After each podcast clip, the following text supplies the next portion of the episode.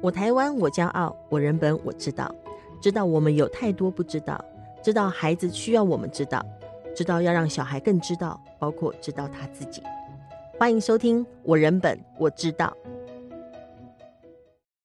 各位听众，大家好，欢迎收听《我人本我知道》人本教育札记的 Podcast。我是人本教育基金会的执行长乔兰。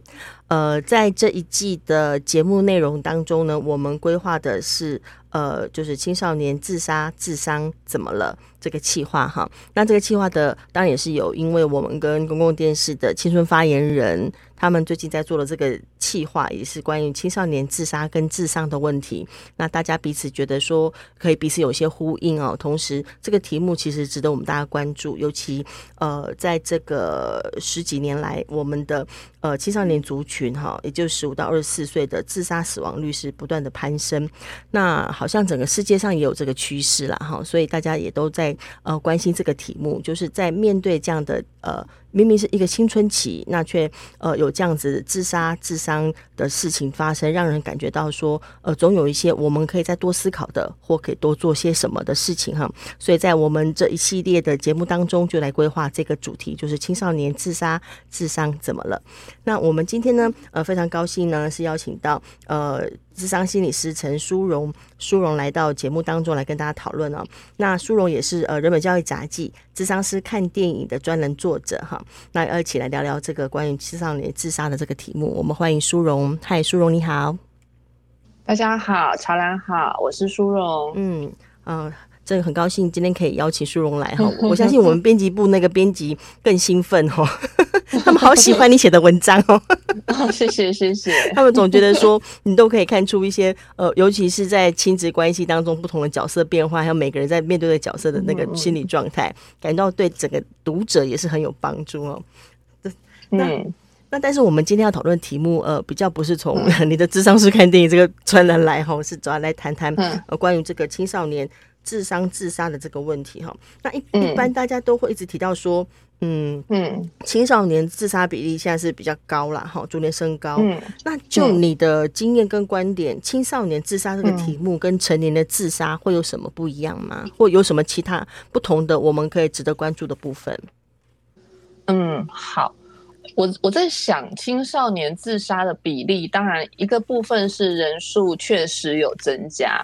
那有一个部分则是可能以前大家并没有那么关注自杀的这个议题。嗯、那随着大家的关注，然后通报数的增加，进入治疗的人数也增加，所以整个统计上面看起来的大幅攀升。我觉得有一个部分也是这个因素的贡献，嗯，就开始有开始有进入这个治疗的领域，或是开始会出现看让我们看得到了这样。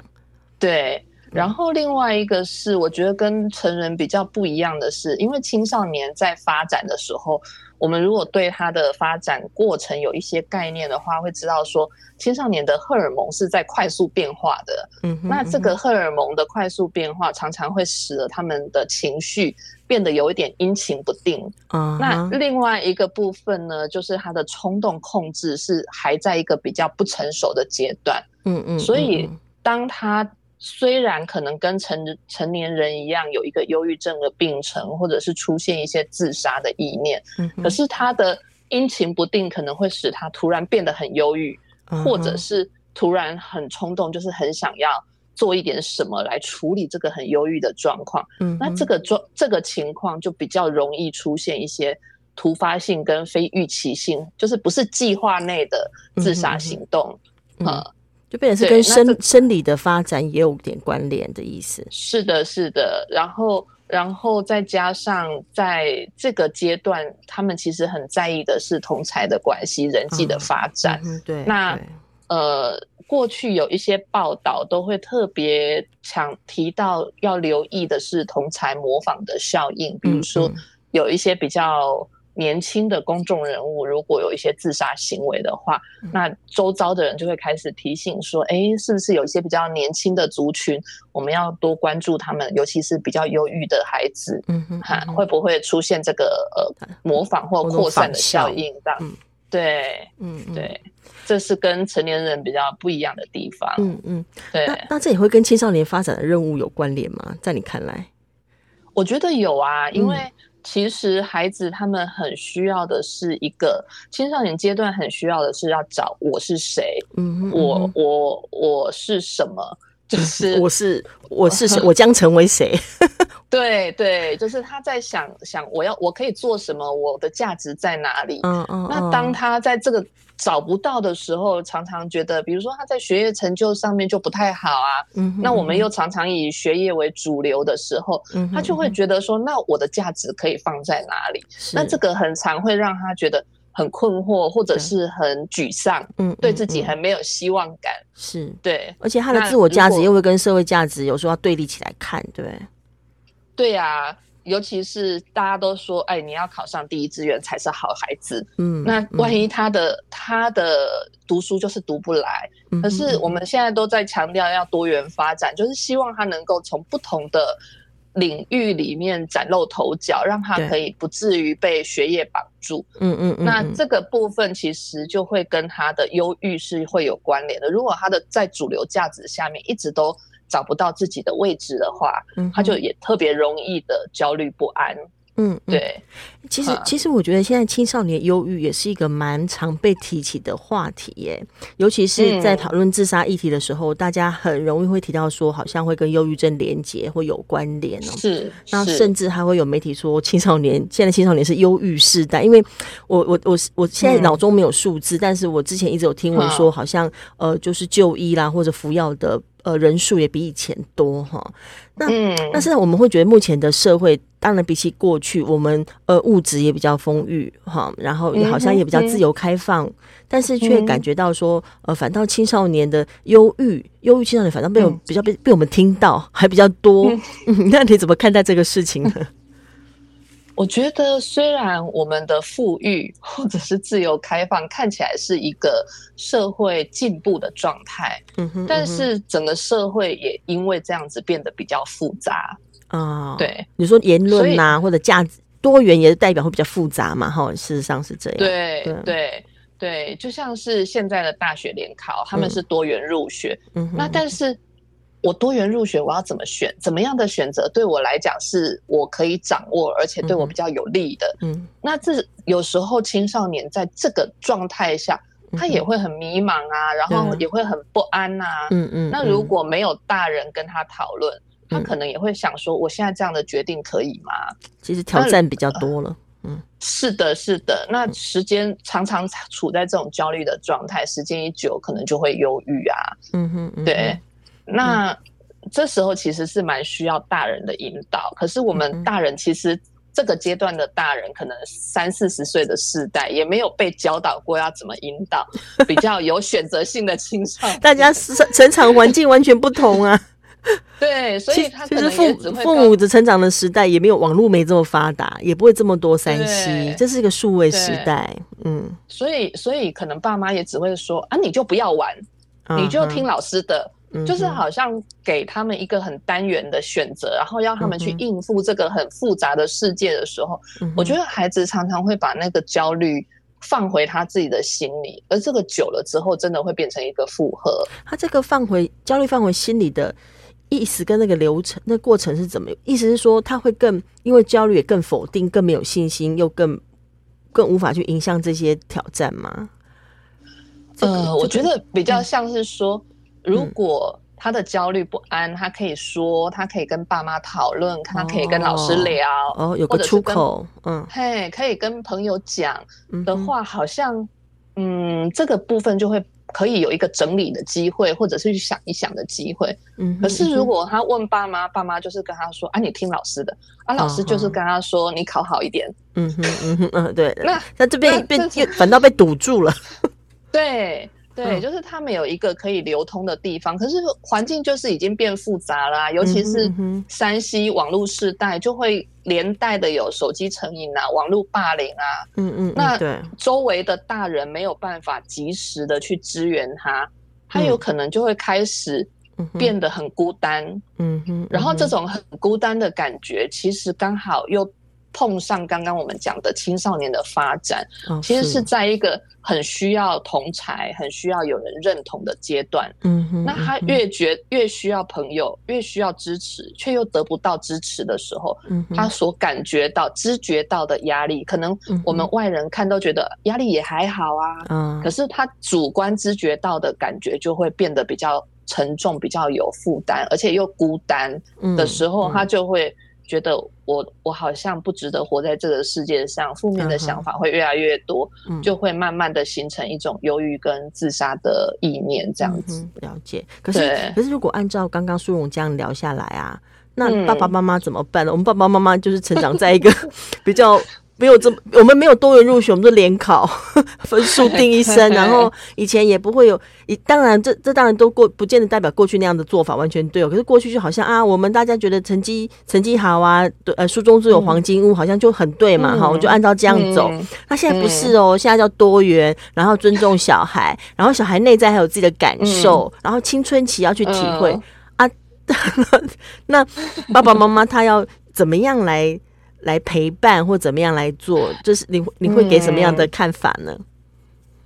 啊、我觉得这一代的父母吼，真的也蛮为难的。嗯、我真的必须要这样说，嗯、有时候有一些父母啊，带孩子来的时候，他们真的也很想要陪伴孩子，嗯嗯，可是他们真的不知道该怎么办。对，所以呢。我通常会建议父母，就是真的，我们不得不啦，哈，也是要与时俱进。嗯，因为有一些父母他会很生气啊，就是我小时候都没有人管，我就这样长大了，为什么你现在这么 你怎么这么复杂麻烦？嘿，对，不就是苦着苦着就长大了，你还要那么精致对待？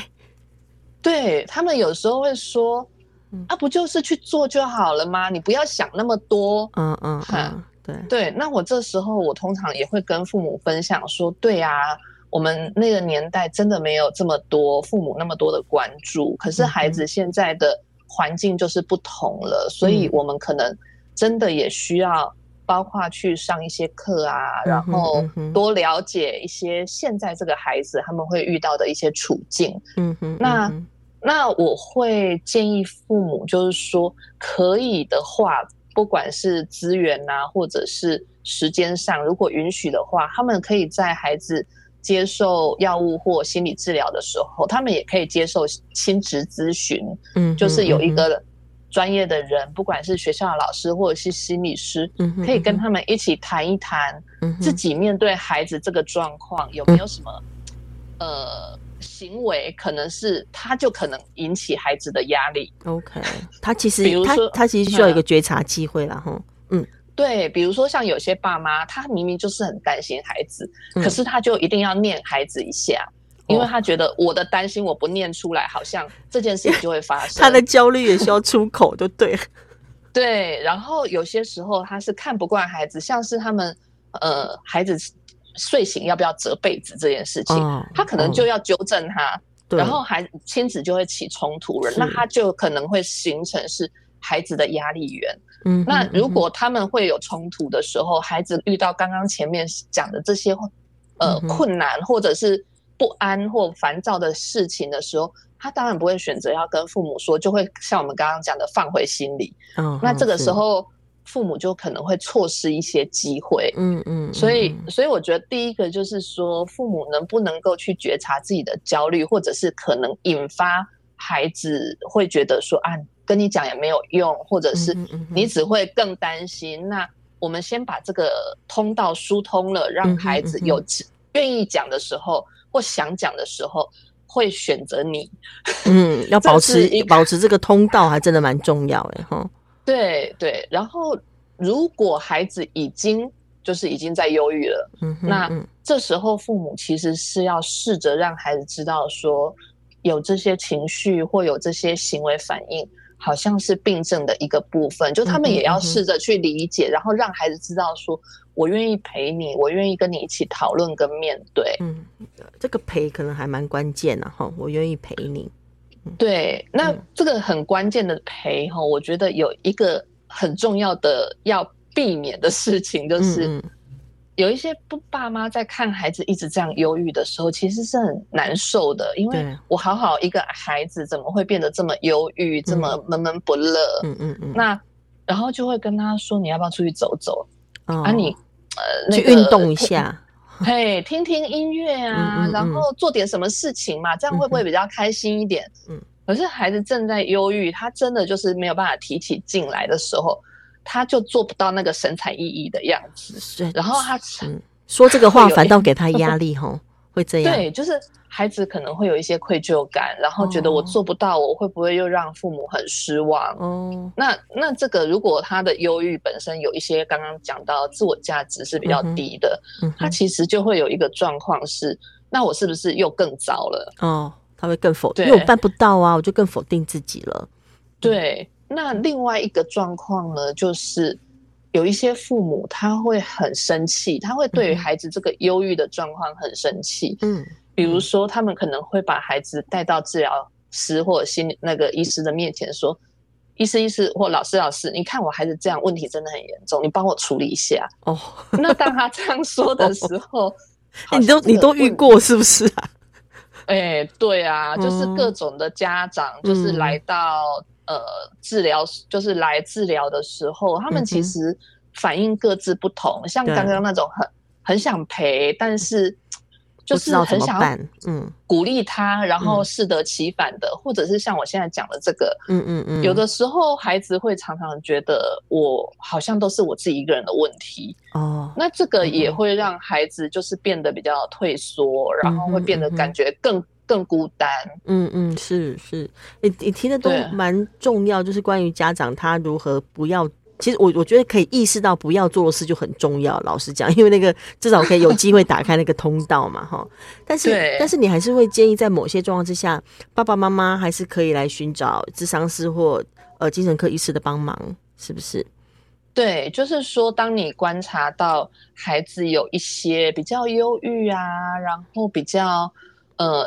情绪低落啊，然后还有一个比较烦躁，嗯、或者是睡不好，嗯嗯、因为青少年的忧郁啊，有时候不会真的是心情低落，嗯，他有时候会出现在暴躁易怒，嗯，就是说他很容易，嗯、你平常都觉得这个孩子很听话，是是，可是他最近特别容易跟你顶嘴，嗯、动不动就吵起来，嗯嗯，你跟他讲一句话，好像就全身长满了刺这样。哦那如果时间 时间大概超过两周到一个月，其实不用太久，我觉得就可以带来呃精神科诊所评估一下，看看是否需要有一些忧郁的情绪。嗯，那我觉得睡眠也是一个很重要，因为很多青少年他会出现在睡不好，就是没办法睡，或者是睡太多，嗯嗯，这也会是一个忧郁的表现，那就可以。就是寻求精神科医师的评估，这样子。嗯嗯，嗯，对。其实其实就是大家都可以体会到的一些参考了，就是一个对孩子的状况的敏锐嘛，哈，跟敏感。对，嗯，对。那那这是一个照顾的方式啦，哈，并不用把它当成说啊来处理一下 这样。对，对那那我觉得有时候呢，父母在面对这些事情，到底要不要去看医生啊？到底要不要？跟孩子聊一聊，我觉得父母自己有自己的支持系统也很重要哦。因为当孩子在这样的状态的时候，嗯、你要去跟他谈，好像很容易说错话，嗯嗯，然后也会觉得自己好像不是一个够好的爸妈，嗯，嗯，那这个时候就是刚刚讲的那些焦虑的反应，反而会恶化跟孩子的互动，或者是阻塞，对，阻那个沟通的管道，对，嗯。这时候支持系统可能会比较好一点。嗯嗯，对，亲友啊，或者是呃，可以找到可以讨论的专业人员，我觉得都蛮重要的。嗯嗯、嘿，那我们最后还有一点点时间呢、啊，就是说，我知道苏荣有在学校教学生关于认识自己，还有自己的情绪调节的一些、嗯、呃课程哈，你可以稍微分享一下，这具体上到底可以怎么来做呢？OK。我在跟呃学生教导情绪调节的时候，我通常会请请他们先认识自己有哪些情绪，嗯，嗯，比如说我们常常讲的喜怒哀乐，嗯、然后我也会请学生们去看那个呃呃叫做 Inside Out，我不太记得哦，脑脑筋脑筋急转弯，哦哦哦，就是这部动画片，动画，嗯，哎，它其实里面就有介绍蛮多跟情绪有关的一些状态，这样子，对对对，就是每一个情绪的功能哈，那你先了解一下这个功能，那每个情绪都有它自己的功能，其实是为了要保护我们，比如说像害怕啦。或者是伤心啊，其实是要让我们告告诉我们说，这个是有危险的，或者是这事情我已经承担太多了，嗯嗯，我不能再多了这样子，嗯，对。那调节的部分呢，就会分为是呃他人调节跟自自我调节，嗯哼。那他人调节就是别人可以来安慰我，或者是陪伴我，帮我让我的激动的情绪可以缓和下来，嗯哼。可是这个通常会有一些限制，就是我可能找不到人，或者是。对方安慰我的方式可能会让我更更受不了，这样子要对着他人。哎，对对对，那这样的话，我们其实就可以考虑一下自我调节。嗯，那自我调节的话，有一些时候我会鼓励学生哈，就是说，哎，你你有会不会常常心情不好的时候，会有一些内在的信念，比如说我没考好，真是糟透了。嗯，然后我就会问他说，哎。如果这句话可以稍微调整一下，让他不要那么糟的话，嗯嗯，可以调整成什么？比如说，我没考好，不一定会糟透了，嗯，或者是我没考好，可能有时候才会糟透了，嗯嗯，就是让那个真是从全部变成是百分比会下降，嗯嗯，那信念有一些松动的时候，情绪就会有一些改善，它可以转换那个解释这个事情的方式啦，哈。对，那情绪就会跟着比较不那么忧郁这样子。嗯嗯，嗯，嗯。那再来呢，我其实还蛮常建议就是去做运动。哦。那我们刚刚我们刚刚讲到，就是很忧郁的孩子，他其实动不起来。对。这个时候呢，我觉得父母就可以安排一个方式，就是说，哎，我什么时候像是我吃完晚餐之后要去散步？嗯嗯。你如果愿意的话，可以跟我一起去。啊哈。那他就是陪他一起。对，就是他发出一个邀请，那孩子可以有一个主动性，决定他要去或不要去。哦，okay. 那孩孩子愿意去的时候，他也不是自己一个人，他就是有一个陪伴。嗯嗯，对，嗯嗯。那运动为什么会是一个好方法呢？就是他可以专注在不管是你的，比如说跑步的步伐，或者是训练的肌肉。嗯，那这个你在专注的时候，你是不是就忘记你刚刚在想的事情？哦，转转一个念了。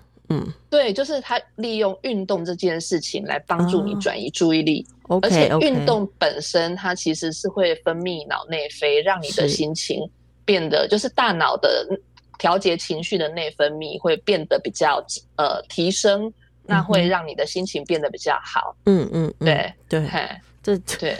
运动真的会改变大脑了。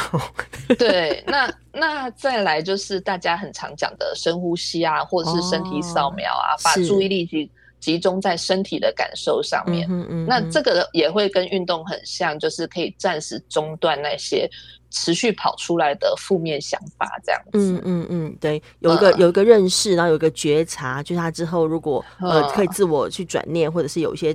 事情可以运作，比如运动或者专注呼吸，对，协助我们转念，它就是一个让我们的情绪转换。那其实不止情绪转换，感觉还会累积一些蛮正向能力的一个做法跟方式。对，对，那我觉得这些方式其实都是父母可以用来陪伴孩子的方法。嗯，那就是不要强制说孩子说你现在就一定要做这件事情，是是，而是说。